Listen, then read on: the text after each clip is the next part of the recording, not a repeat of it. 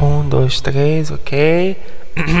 Ei, ouvinte, aqui é o André. Só quero avisar que nesse episódio tem uma falha lá na metade dele. No caso, uma falha no meu áudio. E é só mesmo para vocês não estranharem, tá? Te conectou alguma coisa enquanto a gente estava gravando, não sei. Mas é isso, perdão e um bom episódio. Atenção, prestem bem atenção no que eu vou dizer agora.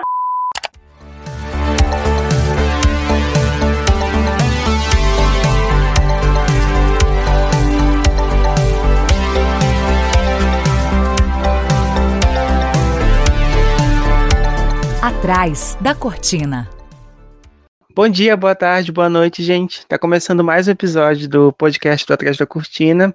E hoje é especial, porque a gente resolveu ouvir vocês, né? Depois de um ano bem bem intenso de novidades em todas as áreas do entretenimento, a gente resolveu perguntar para vocês quais foram os destaques do ano.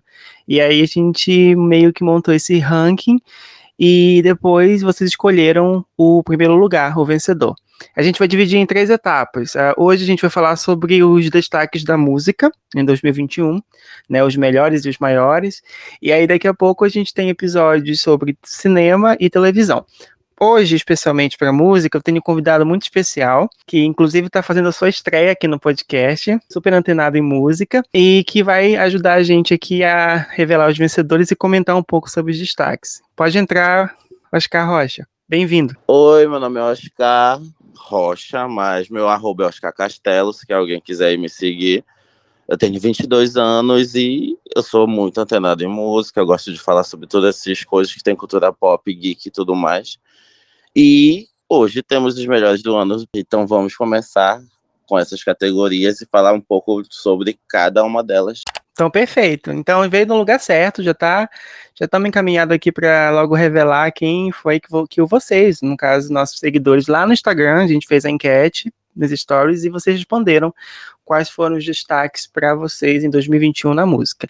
É, e a primeira categoria que a gente vai revelar é a de videoclipe internacional do ano. A gente sabe que foi um ano muito importante para a videografia de muitos artistas pop e também muitas revelações, né? E uma delas é a vencedora daqui dessa categoria. Claro que a gente está falando do clipe de Monteiro, Call Me By Your Name, do Lil Nas X. Call me when you want, call me when you need, call me in the morning, I'll be on the way. Call me when you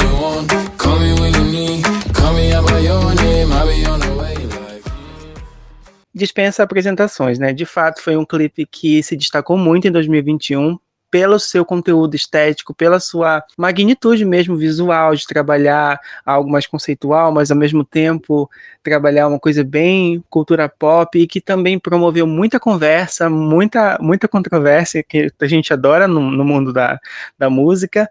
E é de um artista que estourou em 2021 com um dos projetos mais interessantes dos últimos anos, porque conseguiu mesclar difer diferentes sons e tudo isso envelopado numa ideia, uma ideia visual muito bem fechada.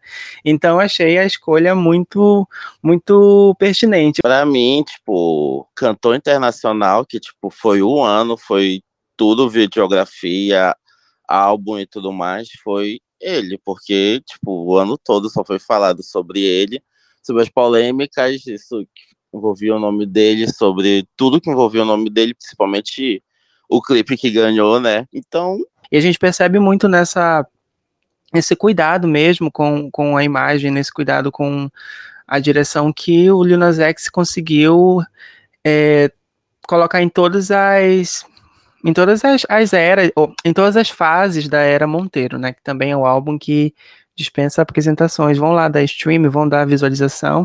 Então é isso, videoclipe internacional do ano. Só um hum. adendo que a parte mais legal dessa era do Lil X que ele tá mostrando ser ele, ele, ele mesmo e ele mesmo tá de, também corrigindo os próprios clipes dele. Se vê em todos os clipes que tá saindo dele, tipo, acho que até os próximos que pode sair, é ele mesmo que tá, tipo, no meio lá da direção também. É, ele está envolvido com todo o projeto mesmo, e é para levantar mesmo, e é para mostrar o quanto a identidade dele, a identidade artística dele está tá inserida em, em, nesse projeto. É um projeto de paixão mesmo, assim. todas as. Tem uma entrevista ótima que ele deu para Apple Music, que ele diz que é como se cada, cada pedaço da era do álbum tivesse impressão digital, tanto no roteiro dos clipes, quanto na direção, quanto na, na escolha dos figurinos, da mensagem. Então é realmente muito legal ver um artista tão novo no comecinho da carreira, mas com uma consciência artística e também social muito boa, né? Porque todo o trabalho dele levantou tópicos, é, promoveu debates que a gente estava precisando, né, nesse ano. Então, gostei da escolha de vocês, hein? Acho que a gente podia mencionar é, quer mencionar algum clipe esse ano que se, se, destacou, assim, internacional, que teve destaque para ti, Oscar? Eu, eu penso muito num outro nome muito importante esse ano, que foi a Doja Cat. Eu acho que a gente não pode passar esse episódio sem mencionar as contribuições da Doja para a história de, da cultura pop no quesito clips, né? Claro que ela contribuiu com muitas outras coisas, mas eu acho que a videografia dela também ficou bastante rica esse ano, né? Principalmente com o clipe agora recente de Woman, que eu acho que dispensa apresentações, muito bem dirigido, muito bem feito. E acho que esse ano ela e o Lil Nas X foram assim os maiores e os melhores no, no aspecto clips, né? Se ela tivesse aqui empatada com ele, não ia reclamar também. Sim, concordo muito. Tipo, desde o começo da era do Planet Her, ela tá lá com a mesma vibe em todos os clipes, uma coisa meio intergaláctica, meio futurista, desde o começo, desde o primeiro clipe até o último agora de Woman também, dá para pegar algumas referências de outros clipes dela. E foi um ano muito forte para ela também, mesmo algumas premiações e alguns outros lugares esquecendo ela, mas ela sempre vai estar tá lá com o dedinho dela, porque foi um ano muito grande para ela e para o Lil Nas X. E aí a gente já pode ir para a próxima categoria, que é a categoria de videoclipe nacional do ano. Tu quer anunciar o vencedor? Sim, com toda certeza. que foi também aqui no Brasil, especialmente, foi o ano desse artista. Clipe nacional do ano é a queda de Glória Groove. Respeitável público, um show tão maluco. Essa noite vai acontecer aqui. A gente vai armar um circo, um drama com perigo. E nessa corda bamba. Outra escolha também super, super pertinente para esse ano. Esse clipe aí deu o que falar também, conseguiu furar a bolha, né? A Glória Groove que agora deu início ao seu novo projeto, seu novo álbum, que está intitulado como Lady Last, e que agora veio com essa proposta mais teatral. Né? A gente sabe que a Glória tem esse pé no teatro, ela utiliza essas referências há, há um bom tempo, mas aqui nesse clipe de A Queda, tudo muda, porque ela coloca toda a questão da, dessa teatralidade estava escondida, essa coisa bem, bem quase Broadway, sabe? Que também mescla com, com algo meio que voltado para o horror, para o terror, que também está atrelada com a cultura pop e, sobre o tema que é levantado em cima desse clipe, né? Que é o cancelamento. A gente teve um ano recheado de reality shows, recheado de polêmicas, celebridades sendo canceladas, sendo perdoadas, a ascensão e a queda de nomes muito importantes na mídia, e é o clipe ele meio que amarra tudo isso com uma letra, a música, ela também conversa, mas aqui é o clipe que a gente está analisando. O clipe ele conversa muito com o tempo de hoje. E não é à toa que repercutiu de uma maneira jamais vista assim na carreira da Glória, não tinha visto assim. Eu, eu acho que Bumbum de Ouro repercutiu como música, a gente teve é, Apaga Luz, né, como música, mas eu acho que como material visual mesmo, essa questão mais estética, áudio, audiovisual, acho que a queda até, até o momento é, apesar do nome né? Mas é, é o auge da Gloria Groove como artista no Brasil. E o clipe dirigido pelo Felipe Sassi, né, que é um colaborador, é um diretor muito muito presente na carreira da Glória. Enfim, é um clipe que eu acho que aqui todo mundo já, vocês estão ouvindo já assistiram, sim, ainda não, vão assistir, que tá muito bem produzido, muito bem legal. Não me surpreende que é o vencedor do videoclipe nacional do ano. Sim, e A Queda é um clipe super maravilhoso e, tipo, Glória Groove tá no auge da videografia dela com A Queda, agora com Leilão e também mais um pouco um tempinho atrás com Bonequinha. Todos os clipes super bem produzidos, super bem feitos. O Felipe Sassi nunca erra nos clipes que ele tá fazendo e fez. E foi um ano muito rico para geografia brasileira, com vou dar uns, uns outros nomes também, como Duda Beat com Nem um pouquinho, o, fi o filme que a Manu Gavassi fez, o Gracinha, até os novos clipes da Anitta estão muito bem produzidos os novos da Pablo, e assim vai a grande lista. O Brasil tá com vários clipes que estão chegando a níveis máximos e que cada vez melhor e mais. Realmente é um ano muito importante para a cultura brasileira, a cultura musical brasileira. A gente quem reclama que o Brasil não faz pop de qualidade está muito enganado, porque esse ano realmente, assim como o ano passado, mesmo numa pandemia, os artistas consegue, conseguiram entregar um material muito bom. A Duda Beat, que você mencionou nem um pouquinho, eu diria até que Meu Piseiro também é um, é um clipe muito, muito legal, dirigido pela, pela Cristina Stresswick, eu acredito que eu falei o nome dela certo, não sei, perdão que também mistura referências cinematográficas de outros de outras épocas e aí a Duda Beat fez um álbum que conversa muito com a estética, com o visual, essa coisa meio que também quase fantasmagórica, uma coisa meio terror no ar, uma coisa assim muito. E a Manu também, a Manu que fez literalmente um álbum visual. E a gente teve nomes muito importantes, a Marina Senna também, eu acho que a videografia dela esse ano tem sido muito interessante. A própria Gabi Amarantos também, que tem sido um destaque esse ano, trazendo aqui para nossa região.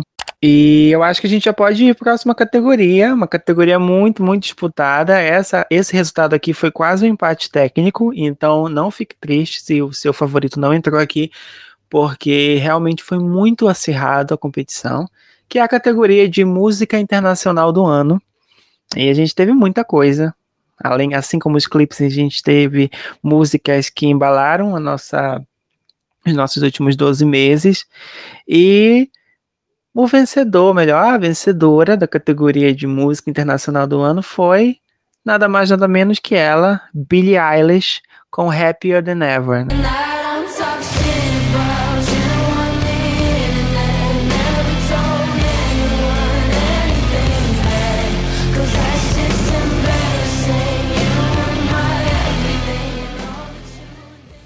Essa música que fez todo mundo chorar, todo mundo espernear, gritar, todo mundo é, falar o rock está de volta, o punk está de volta.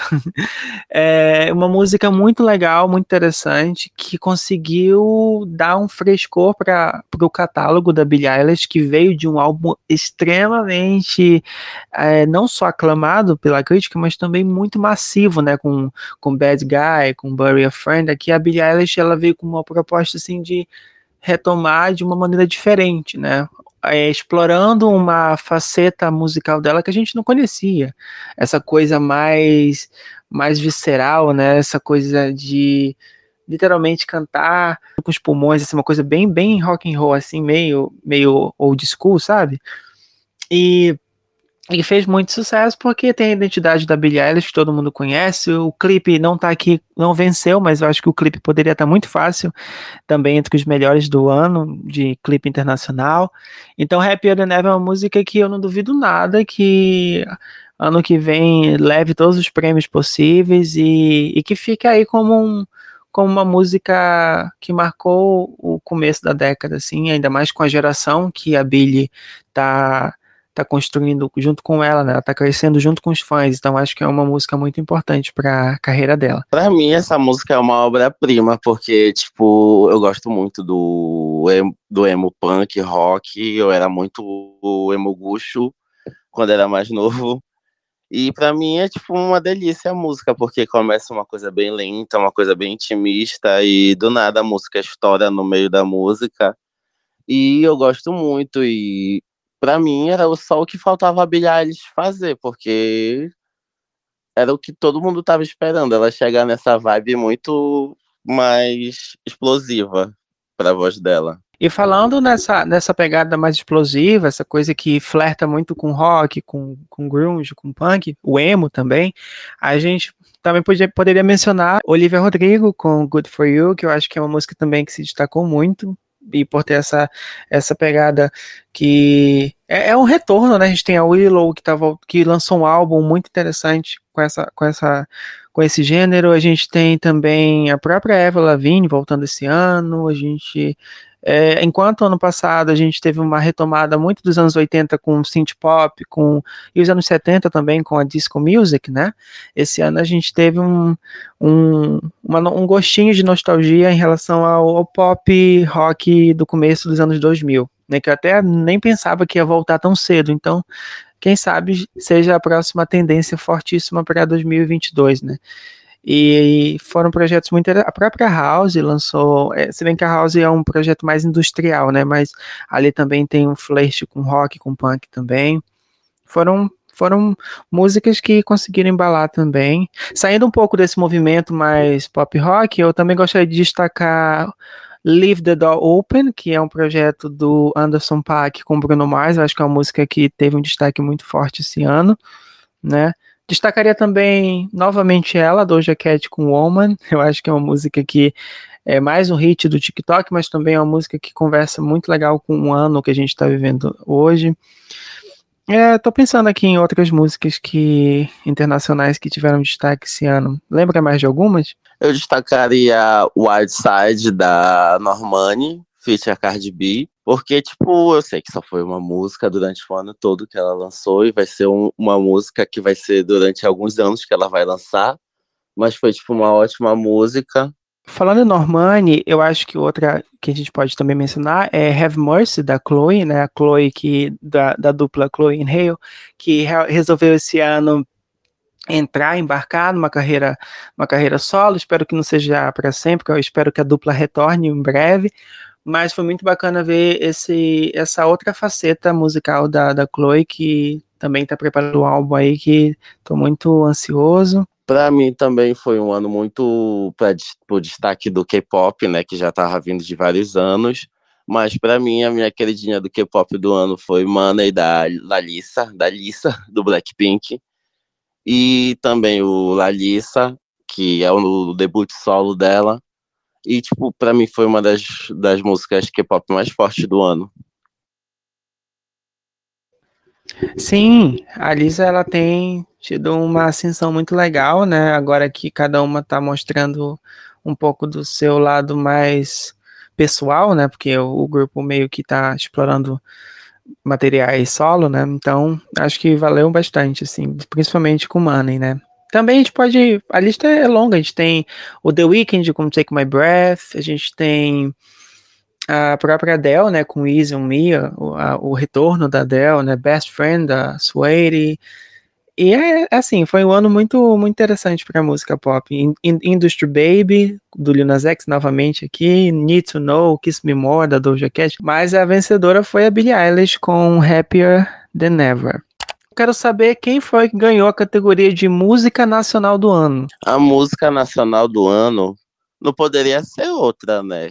Já que ganhou com o clipe do ano nacional, também tinha que ganhar com música nacional também a queda de Glória Groove. Vivem fazendo de tudo pra te atingir, eles agem como animais. Curiosidade matou o gatinho, mas essa gatona tá viva demais. Daqui do alto não tô discutando, cê vai falando, eu vou faturando. Cê... É, a queda realmente foi o destaque, né? Pelo menos para nossos seguidores, eu concordo plenamente. Acho que, como eu falei, o clipe ele provoca uma conversa, mas a, a letra da música ela também provoca essa discussão, né? Sobre as pessoas ficarem maravilhadas com a ascensão e e o tombo, né? A gente viu isso no, nos reality shows, né? O próprio Carol Conká, depois do tombo, a gente viu os cancelamentos. Então, a Glória, ela trouxe mesmo, ela soube muito bem filtrar a energia desse ano, o contexto desse ano, e conseguiu traduzir em uma música que é, é muito chiclete, é muito meio, muito mainstream, mas ao mesmo tempo tem uma coisa meio diferente, essa coisa meio. É, é, um teatro ali, é como quando eu ouvi pela primeira vez, eu pensei logo em, em álbuns da Broadway, só que aí ela coloca um funkzão. Então, assim, é uma mistura muito boa, que dá muito certo e que realmente é uma música que explodiu, mas que não tá nos moldes, assim, de um hit pronto, sabe? É uma música que realmente aconteceu pelo pelo por ser diferentona, assim, o que é muito difícil você colocar e nadar contra a maré, e conseguir emplacar uma coisa que é diferente. Assim. Claro, tem ali a pegada da Gloria Group, tem ali a pegada do funk e do, e, do, e do rap, mas aí ela coloca e mistura com outros gêneros e fica uma salada de fruta muito boa. E é por isso que venceu aqui a queda em música nacional do ano. E, e quais músicas desse ano se destacaram assim? Logo, eu penso logo na Marina Senna, eu, eu penso na, na Pablo também, acho que Triste com Tesão e, e foi um, um, um acontecimento esse ano, né?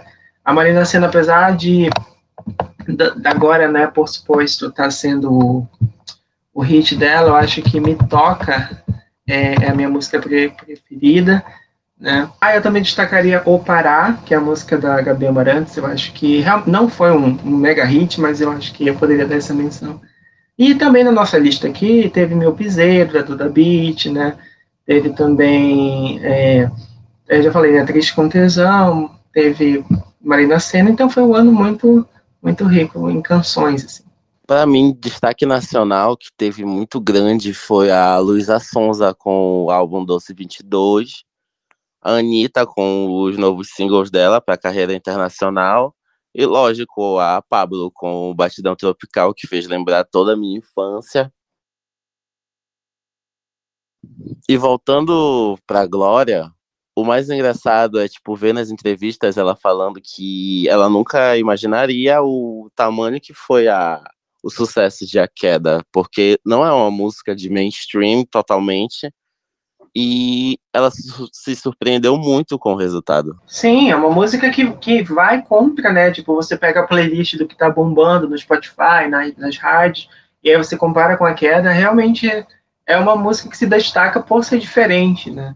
E é, é aquilo, é uma música que quando tem a mensagem certa, com o, a melodia certa, não tem quem faça, né? E fico muito feliz que essa seja a porta, né, a música que vai abrir as portas ainda mais para a carreira da Glória, que eu, eu acho que é um, um, cartão de visitas muito bom para o álbum que vai sair, né, ela tá, também vai, vai cantar no Lollapalooza, né, já também vai no Rock in Rio, os festivais, vamos torcer para a Covid não dar uma trégua, né, vamos torcer para a Covid dar uma trégua, para ter esses shows, assim, que eu acho que vai ser um momento, vão ser momentos muito importantes na, na vida da, da Glória Groove, né? E a própria Luísa também tem lançado uma, vários materiais muito, muito que movimentaram bastante esse ano, né?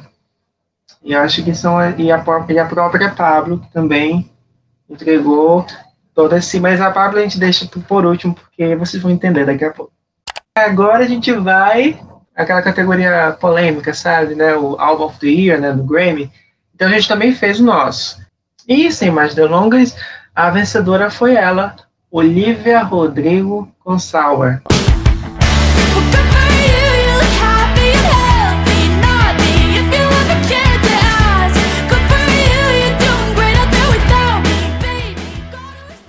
Né, a Olivia e é a nova queridinha do pop, é, um, é, a, é a nova promessa, né, a nova tá no hype, né, depois da Billie Eilish, a Billie não perdeu mas é, a, o hype, mas eu diria que a Olivia, ela, ela veio também com, a, com essa proposta de de trabalhar, claro, com uma noção, uma nuance diferente da música, mas ainda assim conversando com esse mesmo contexto desse ano.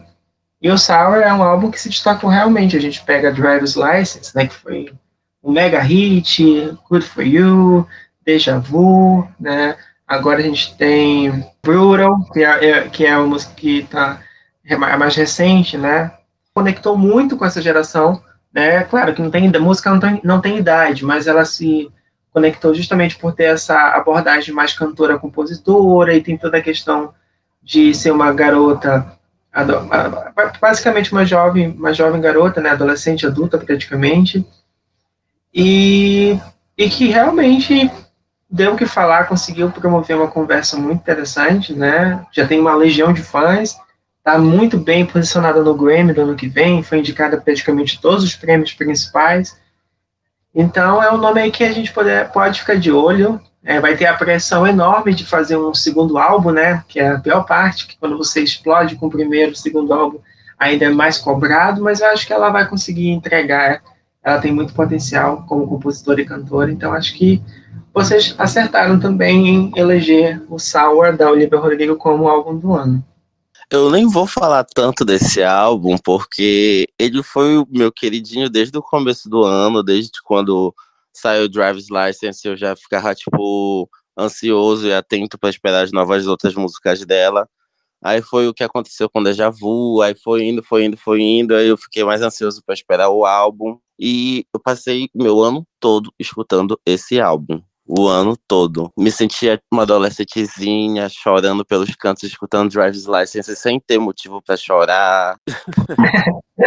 é, realmente ela traz essa, essa mensagem, né, do coração partido, da dor, da, da do, do, primeiro amor e da desilusão amorosa, que é algo que a gente já já vinha, já vinha vendo, já vem, a gente já viu em várias ocasiões, mas a, a Olivia ela trouxe uma identidade muito própria, né, e uma e uma personalidade muito interessante, né.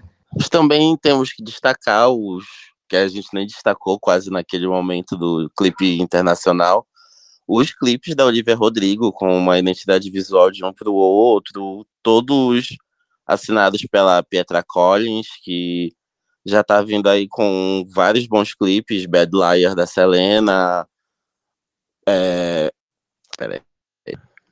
Bad Liar da Selena, ela já vem assinando vários outros clipes da Selena também, então ela já vem com uma identidade visual bem forte de um clipe pro outro e como tu mesmo falou, vai ser agora a grande pressão pro segundo álbum dela e todo mundo já tá no aguardo. É, vamos ver aí o que, que a Olivia Rodrigo vai. Já ela ensinou a gente a dirigir, né? Agora para ver como é que ela vai guiar o próximo passo, né? E vamos ver como quantos Grammys ela vai levar. Eu acho que ela tem que mais é que aproveitar mesmo esse sucesso. E imagino que ela vai fazer uma turnê agora que deve estar tá deve estar com todos esgotados, ingressos esgotados, né? E eu acho que a gente não pode deixar de mencionar também como lançamentos desse ano, né?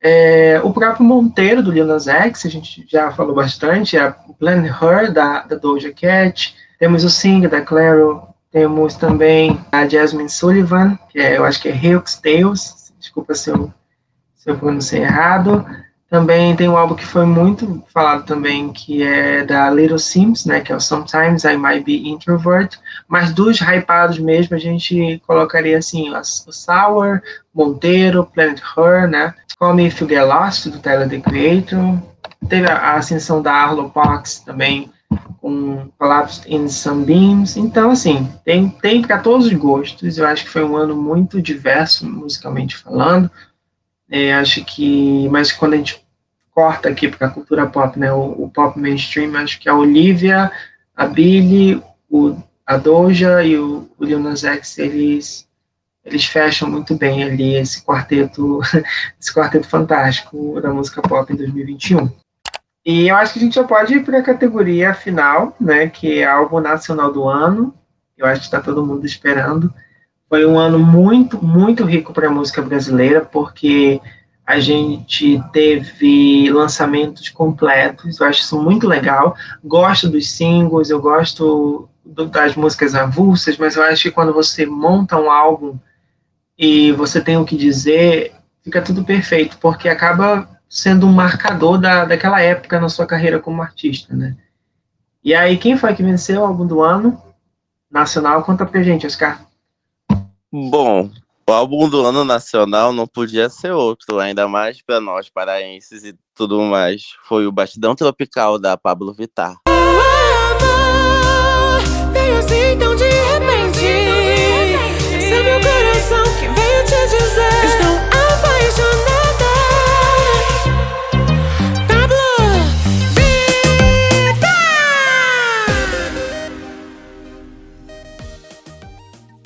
É, com o DJ Gorkini é muita curtição. É, a Pablo Vittar entregou um melhor álbum do ano, sem dúvida, eu super concordo. Acho que esse, o Batidão Tropical, é, a gente ainda não tem noção, porque a gente está vivendo no momento, né?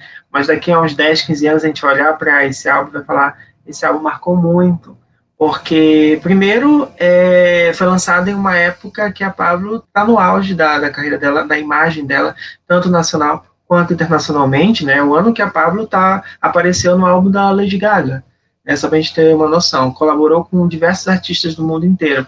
E ela poderia muito bem optar por um caminho um caminho completamente mainstream lá fora, mas ela resolveu retornar às raízes, utilizar como referência tudo o que ela ouvia, tanto morando no norte quanto no nordeste. Então é algo muito, muito coeso, muito completo, que vai do, do forró até o, o techno, brega, tem o melody, tem, a, tem a, as referências das aparelhagens daqui, de, daqui do Pará. Então, assim, é um álbum que é formado por seis faixas que são releituras, né? São faixas reimaginadas de clássicos, da, da cultura musical do Norte e Nordeste, três faixas inéditas. Ama, Sofre e Chora, Triste Contei e A Lua, que são as músicas que ela ajudou a compor, é, em parceria com aquela equipe que a gente já conhece, né?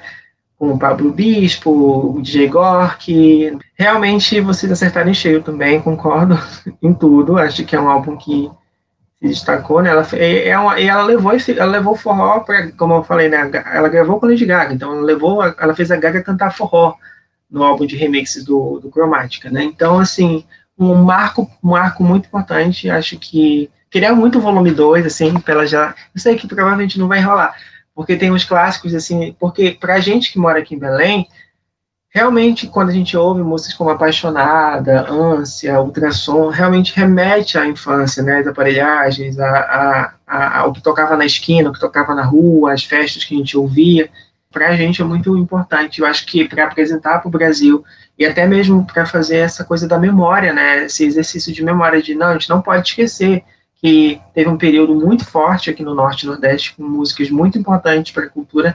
Eu, eu vou ampliar, eu vou colocar uma lente de aumento nessas canções. Eu achei assim uma uma estratégia genial de muito respeito e muito amor pela cultura, que a cultura brasileira não se resume a sul-sudeste, todo mundo sabe disso então, alguém com, com a magnitude dela de, de repercussão, né, de alcance, lançar um material desse é de, é de, é de agradecer e de aplaudir de pé mesmo. Então, Pablo Vittar, Batidão Tropical, é o nosso álbum do ano nacional aqui na, no Melhores e Maiores de 2021, do Atrás da Cortina. Também a gente poderia destacar o acordo da dupla Ana Vitória, que até levou o Grammy Latino esse ano, que foi tipo um álbum super aclamadíssimo e é um puta de um álbum bom também.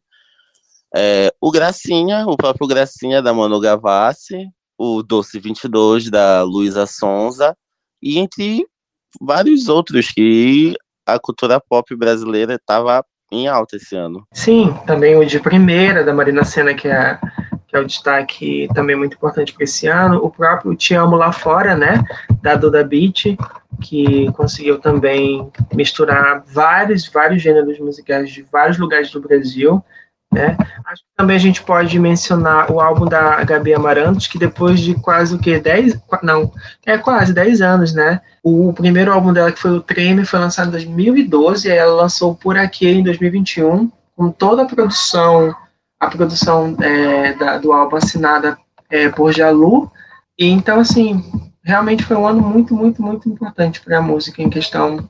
E também pode, a, a gente pode destacar, a gente deve destacar o Patroas 35%, o último trabalho da Marília Mendonça com a Maiara Maraíza. Nossa, assim, é, Marília Mendonça que nos deixou esse ano e realmente foi é um trabalho que marcou muito esse ano e que também acho que é importante a gente ressaltar, né? A importância da Marília Mendonça, não só para o sertanejo, mas para a música de modo geral. É um nome que vai fazer falta e espero que nunca seja esquecido. E acho que esse ano foi um ano muito interessante, apesar de ser um ano bem tenso e triste então, em outras áreas, né? eu acho que a música ela promoveu esse escapismo que a gente tanto precisava. E vamos ver o que, que vem em 2022, né? Que também vai ser um ano bem tenso. E espero que, espero não, tenho certeza que os artistas vão, principalmente os brasileiros, vão entregar materiais ainda maiores, ainda melhores. Né? E a gente só quem ganha é a gente, né?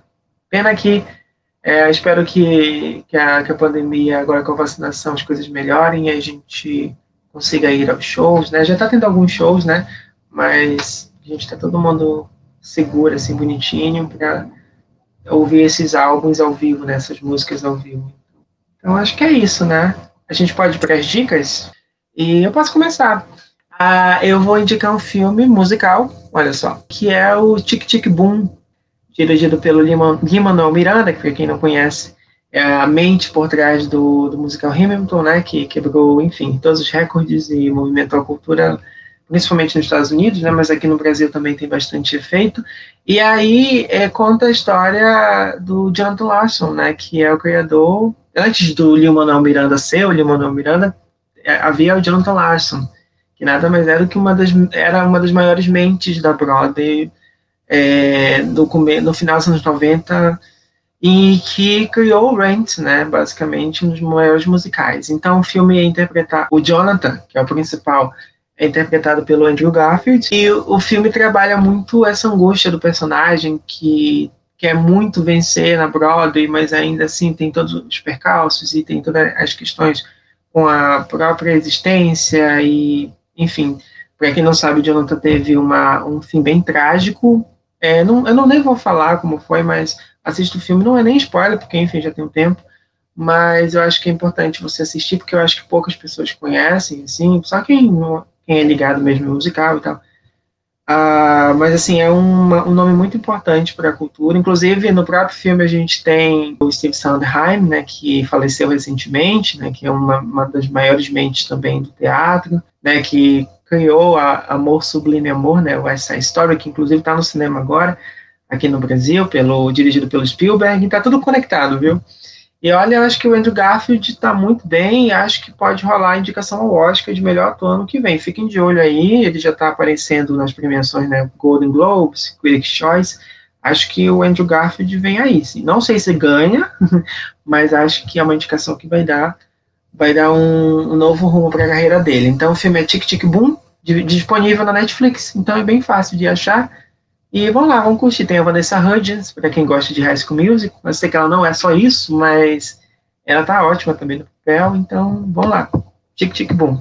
Antes da minha dica, vou falar um pouco sobre o filme, que o filme é, é muito bom mesmo. E o Andrew Garfield tá maravilhoso no filme. E a minha indicação, não sei porquê, mas minha indicação é Revelação, da Selena Gomes, que foi foi o EP que ela fez no começo do ano, quase, que tipo não foi tanto falado, não foi tanto divulgado, mas é um EP todo em espanhol, maravilhoso e é muito bom de se escutar, tipo, lavando uma louça, fazendo algo ali, fazendo algo aqui, que tipo é rapidinho e, e é muito gostoso de ser escutado. E eu vou, qualquer lugar que eu for, eu vou falar sobre a Selena Gomes. É muito legal, assim, explorar uma nova faceta dela, que muita gente não conhecia. Tá indicado ao Grammy, inclusive, né? Vai que ela ganha, eu acho que tem chance, sim. E, e vamos lá, vamos lá dar stream da Selena, que também, quem sabe, vai aparecer no nosso episódio de Melhores e Maiores de 2021 em televisão, né? Só dando aqui um spoiler. Então, então é isso. Muito obrigado, Oscar, pela presença, pela estreia aqui no podcast. E volta, volta sempre para a gente comentar sobre música, premiação. Né? O Léo não está aqui, mas o Léo também curte muito a, a, o mundo da, da, da, música. Acho que a gente pode também. Pode voltar sempre, sim. Tá, tá, a porta está aberta, pode voltar. Muito legal o papo e vamos ver aí o que, que a música irá nos oferecer, tanto aqui no Brasil quanto no resto do mundo. Obrigado por ter me chamado, por... e eu vou voltar várias vezes, sim menos nervoso, porque foi minha primeira vez e fazendo podcast. Nas próximas vezes vou estar menos nervoso e vocês vão ter que me aguentar. Até ah, a próxima. nem sabia. E obrigado. Muito obrigado. É isso, gente. Vou... Aproveitem o final do ano e esperem mais listas que vão aparecer aqui. Tchau, tchau, gente.